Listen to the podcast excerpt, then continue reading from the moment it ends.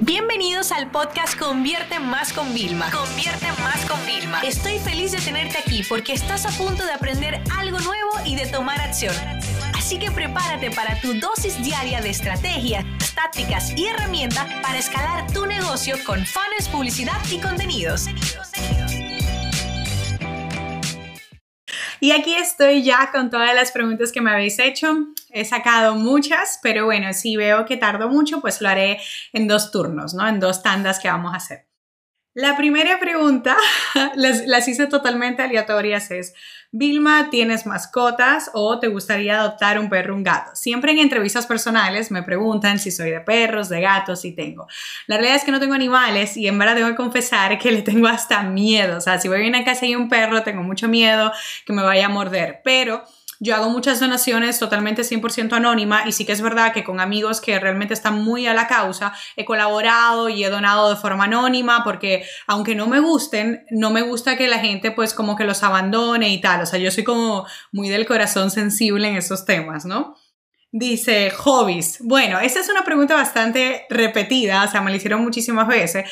Y aunque sea muy raro, a mí me encanta estudiar. ¿Ok? Pero no estudiar de libros, embotellarme, pasar un examen, eso no me gustaba nunca en el colegio, nunca fui realmente muy buena en eso, ni mucho menos, ¿no? Eh, realmente es más el estudiar, el entrar a ver algo, eh, tener ideas, o sea, es como, para mí yo lo llamo entrenar mi parte creativa, ¿no? Eh, también me encanta ir al gimnasio, o sea, hacer ejercicios como que me ayuden a superarme, yo no soy como súper competitiva de, ay, mañana tengo que hacerlo mejor, sino como de, superar, en, por ejemplo, en temas de peso, ¿no? De que levanto, sino en hacerlo mejor. Entonces, eso me ayuda mucho al tema de la concentración, al tema de superación personal, a mantener mi mente enfocada. Y bueno, a mí también, déjenme decirle algo, me encanta ver series, o sea, soy como que las series es lo único que a mí como que me puede desconectar y es algo que yo necesito porque yo me la paso como muy, muy activa todo el tiempo, eh, o en temas personales o en temas profesionales. Entonces la serie como el híbrido, ¿no? Ahí, entonces hace muchos años me he refugiado ahí para encontrar algo muy especial, ¿no? Otra cosa, ¿cómo puedes crear tanto? Bueno, señores, miren, yo ando con libretas de todo tamaño, o sea, tengo chiquititas, tengo grandes, tengo en todos los lados, siempre tengo que tener un lapicero, una libreta. Es más, en restaurantes a veces he pedido que me den un lapicero porque no ando con algo, lo que sea, ¿no? Entonces, yo lo que tengo es una técnica que se llama lectura con propósitos, así le he llamado yo. Entonces yo lo que hago es que sea lo que sea que vaya a leer o inclusive también lo aplico en aprender, yo tengo que sacar cosas. Por ejemplo, tengo que sacar historias nuevas que pueda contar, tengo que sacar frases que me impacten, tengo que sacar ideas de contenido. Entonces si yo voy a leer sin propósito, no lo siento completo, ¿vale? Entonces, por ejemplo, si yo voy a leer algo muy personal, que me encanta es las novelas policíacas directamente, entonces ahí en este caso es fomentar la creatividad, eh, entender problemas sociales, o sea, que soy como muy curiosa con eso, o sea, me encanta, por ejemplo, temas que estén muy en auge ahora, me gusta estudiarlos a fondo para entender y poder sostener una conversación en el futuro, ¿no? Ay, esta es ¿Por qué? ¿Cuál es mi por qué? Es muy especial y quien me la hizo es alguien al que yo tengo mucho aprecio, que sigue nuestro trabajo y es de nuestra comunidad y de nuestros clientes. Realmente fíjate, cuando yo empecé en todo, o sea, empecé a hacer joyas, que fue uno de los freelance que hice, empecé el tema de revender, que venía a Miami cuando vivía en Dominicana y compraba cosas para revender, siempre me encontré que había muy poco.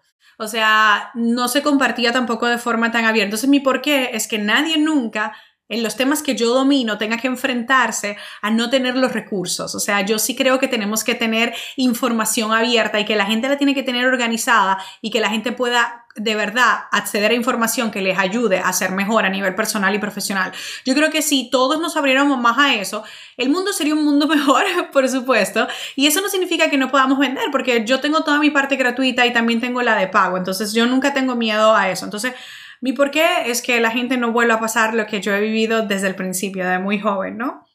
Dice, una estrategia.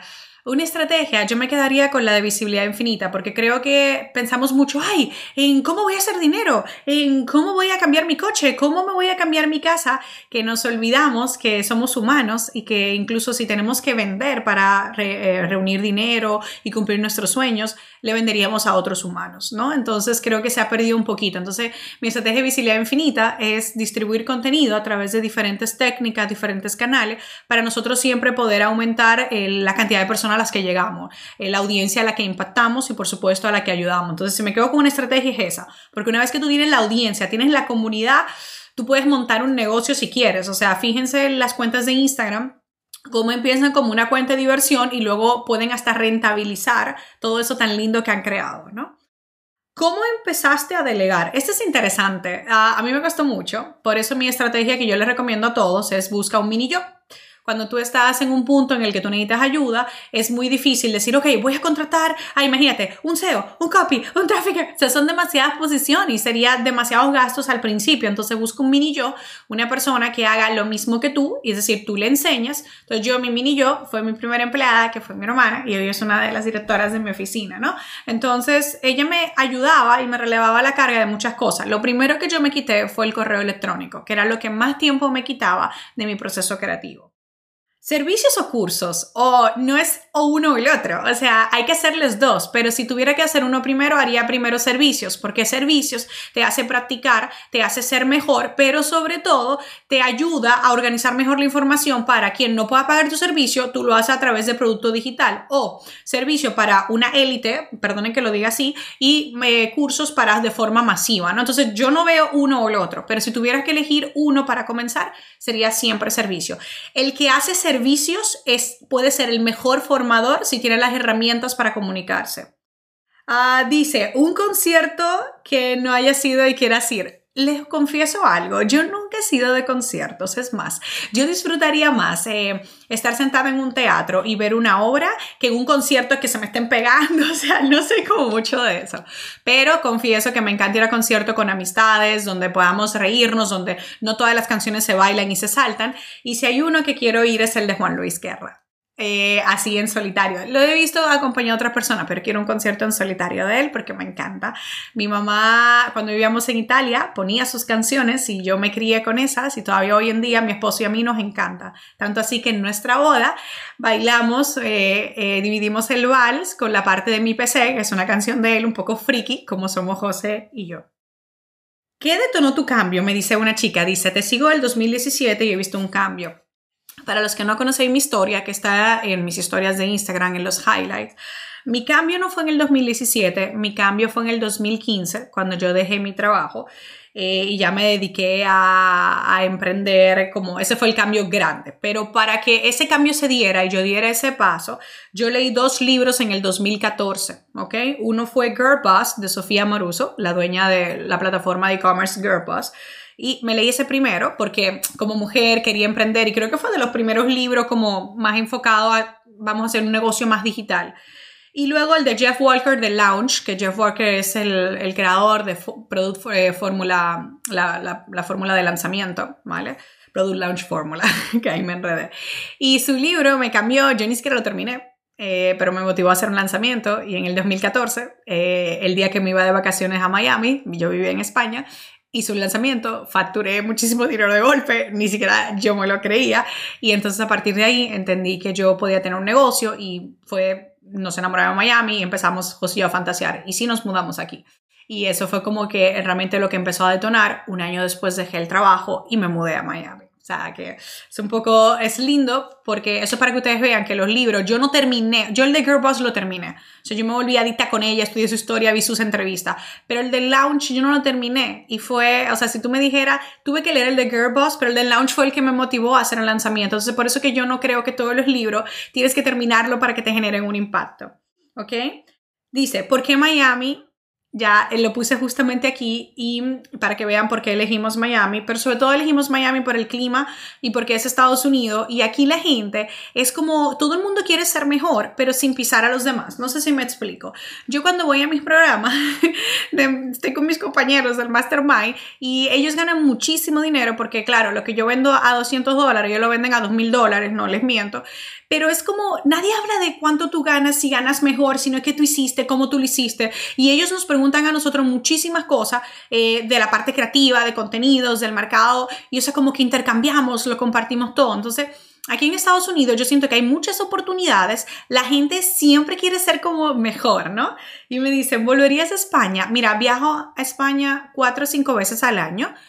Amo España, en especial Madrid e Ibiza, y estamos buscando el punto, José y yo, que creo que cada vez estamos más cerca, de podernos pasar por lo menos, no sé, dos meses al año viviendo en España y el resto en Estados Unidos, por el tema de la niña que ya va al colegio, ¿ok? Si no fuéramos un poquito más agresivos.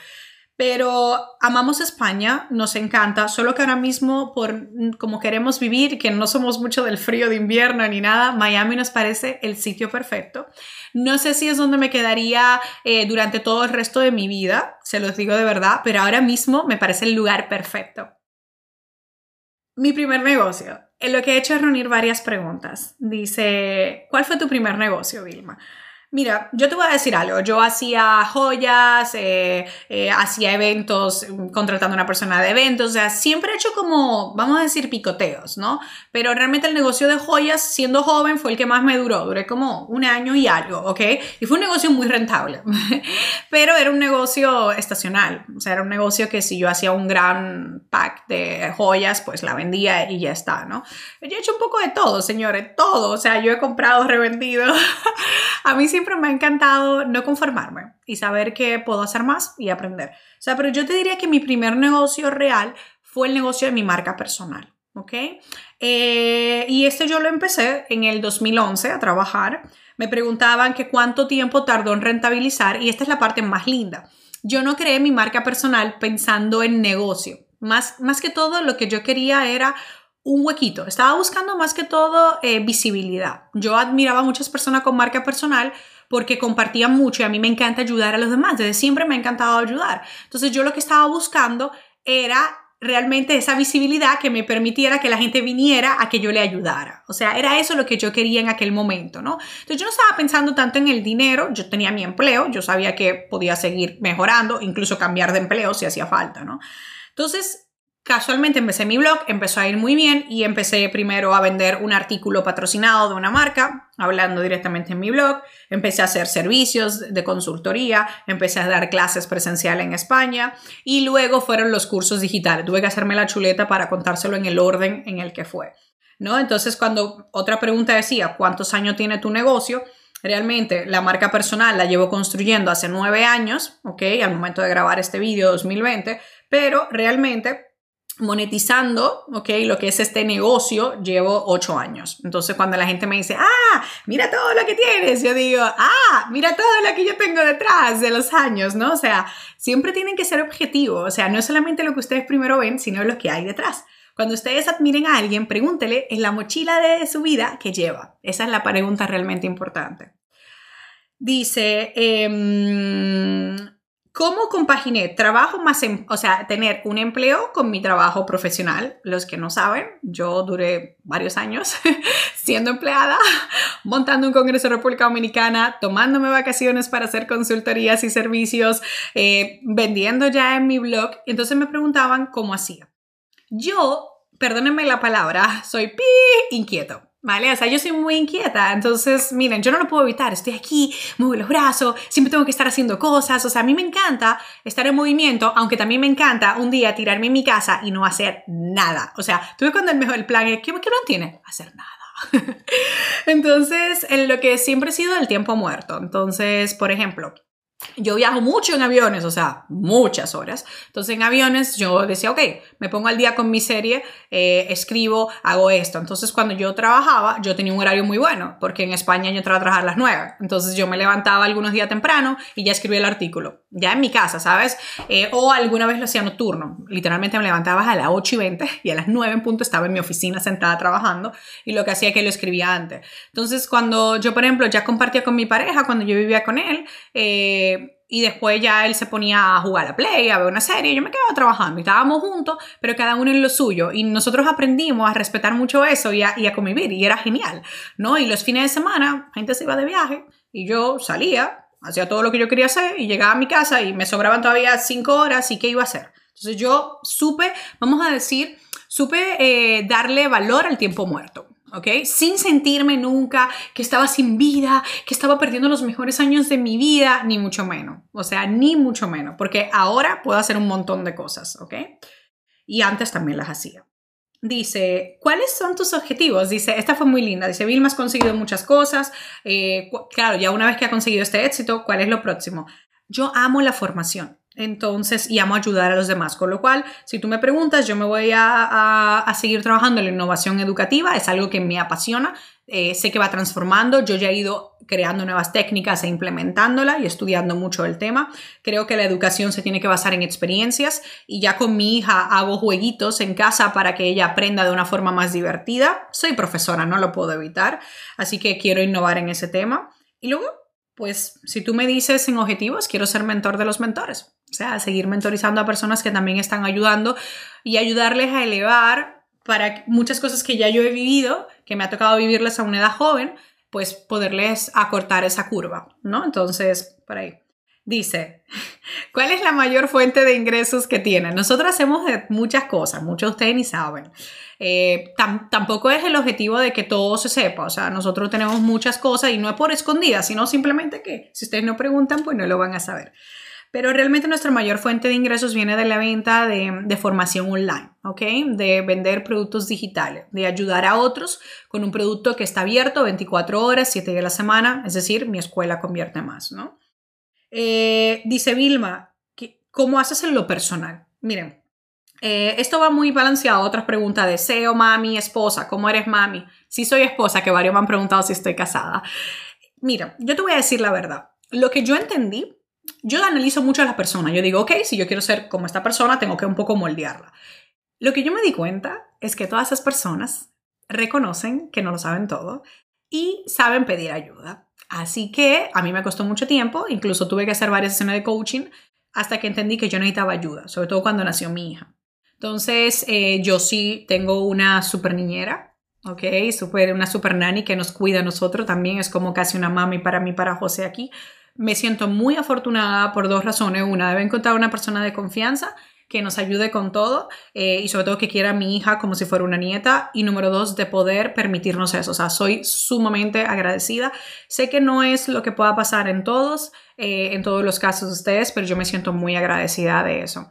Y mm, lo que hago es tener más ayuda. Tengo entrenadora que también me ayuda a practicar inglés porque solo habla inglés y lo hice a propósito. Eh, tengo coach directamente, trabajo con mi estilista. Tengo un asistente personal eh, que también es una asistente ejecutiva. Entonces yo aprendí que para yo poder hacer más cosas tengo que pedir ayuda.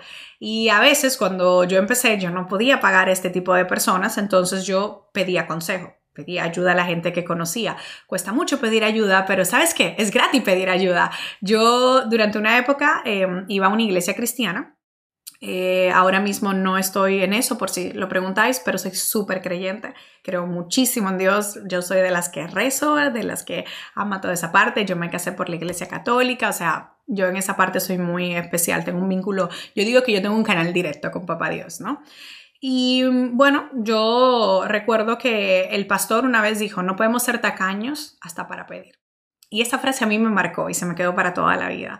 Y es verdad, entonces yo pido. Sé pedir ayuda, sé reconocer eso y por eso cuando a mí me piden ayuda yo intento casi siempre la medida posible ayudar porque sé lo difícil que es reconocer que hay que pedir ayuda y sé lo difícil que es que también algunas personas te ayuden.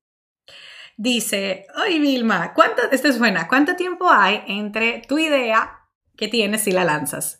Yo digo 7 y 7, te cuento. Normalmente algunas ideas son 7 días y es el reto que pongo en la oficina, ¿ok? Por ejemplo, Spacegram, que es para poner espacios en Instagram, fue, señores, yo estoy cansada, yo no puedo más, estoy cansada, a veces funciona, a veces no, es la pregunta más frecuente, ¡pum! Hicimos Spacegram, ¿vale? Y eso salió en menos de 7 días, logo, tal, programación, todo. Pero uno de los proyectos de los cuales yo más orgullosa me siento, que por cierto me preguntáis, ¿cuál es el, mejor producto que tienes? Y yo, es como, tú no le puedes preguntar a una madre cuál es el mejor hijo que tiene, ¿no? Tú no le puedes preguntar, que me preguntaron todas ahí mis amigas y familia, ¿quién es tu mejor amiga? ¿Quién es tu hermana preferida? ¿Quién es tu prima preferida? No les puedes preguntar, o sea, es que todos y cada uno de ellos juegan un rol muy importante. Igual todos mis cursos los que ya no me gustan o no siento que encajen ya no están en el mercado, así de simple.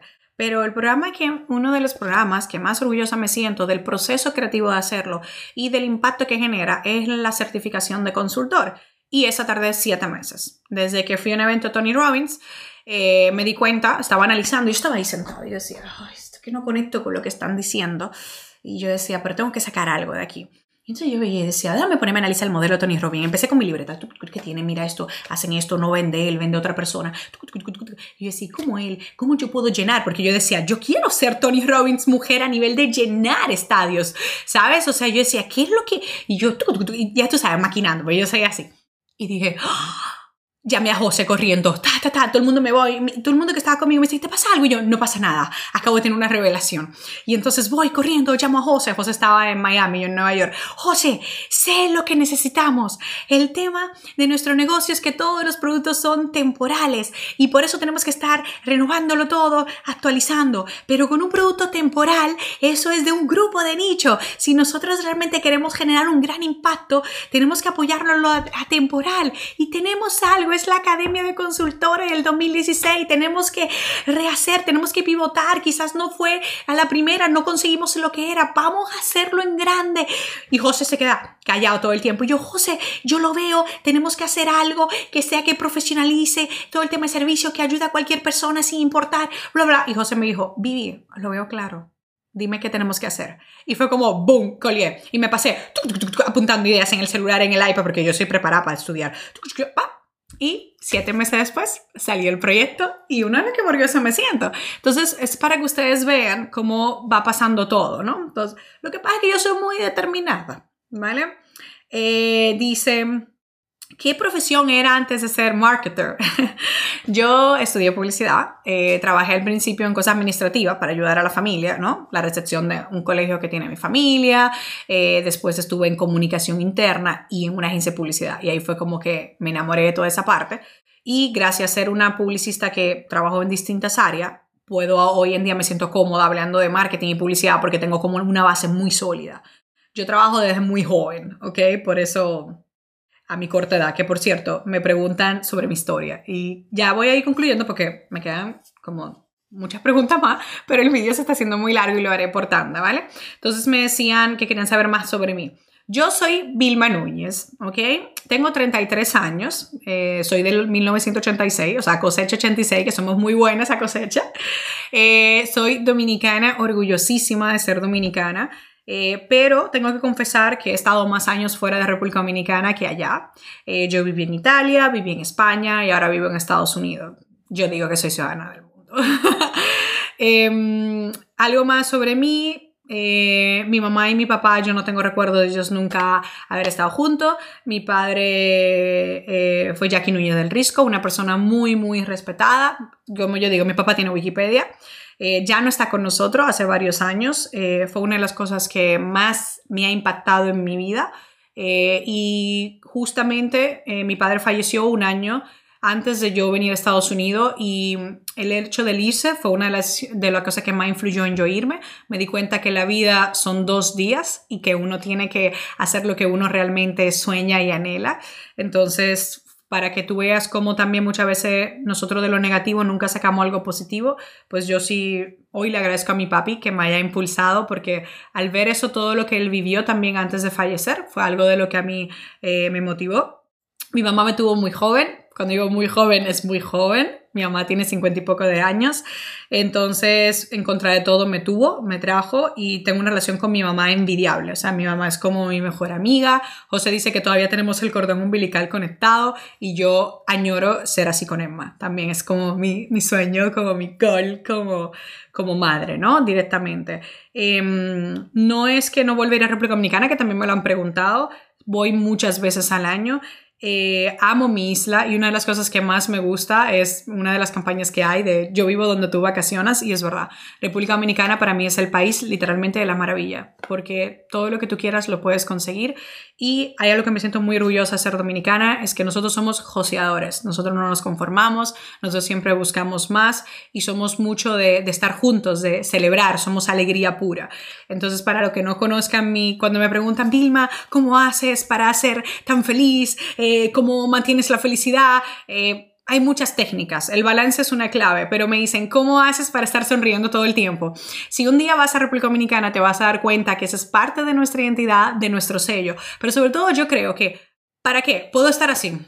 Ay, menudo tal, ay, qué tal. O sea, que por cierto, alguien me preguntó que cuál es una de las cosas que yo más me irrita, me irrita la gente que se queja. Me irrita, la gente que no hace nada para cambiar su situación. Eso me pone de los nervios. O sea, si yo veo mi hija que está llorando, pero no está haciendo nada para levantarse, por ejemplo, eso podría decirme yo, Emma, ¿por qué? Vamos a hacerlo. O sea, en, en, en peleas, en discusiones que he tenido, es eso. O sea, me irrita la gente que se queja, pero que no hace nada. Entonces, en Dominicana, nosotros no, no hemos sido un país súper rico en muchísimas cosas, pero siempre nos hemos buscado la vida. Es decir, ah, que no hay aquí una mesa que tú quieres, tú te vas y vuelves. O sea, como que siempre hemos sido como así, ¿no? Entonces la felicidad y el sonreír es gratis y no lo hacemos. Entonces yo sí creo que tenemos que entrenarnos. Entonces si yo tengo un día que ha sido muy malo, vamos a parar y digo, ok, ¿qué puedo hacer? para tal y sonreír es ejercicio muy sano y muy bueno. Así que con esta voy a concluir la primera parte porque Miren todas las preguntas que me quedan.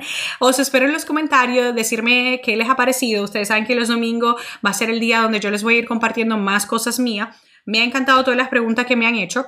Eh, valoro mucho que hayáis sido como muy respetuosos en todas las preguntas, incluso algunas muy sensibles que las, las habéis sabido redactar, así que gracias de corazón y gracias por haber llegado aquí hasta el final. Este ha sido un vídeo más de saber lo que hay detrás de cámara, quién es Vilma Núñez y por qué hoy tú me sigues a mí. Un abrazo muy grande. Esta sesión se acabó y ahora es tu turno de tomar acción. No te olvides suscribirte para recibir el mejor contenido diario de marketing, publicidad y ventas online.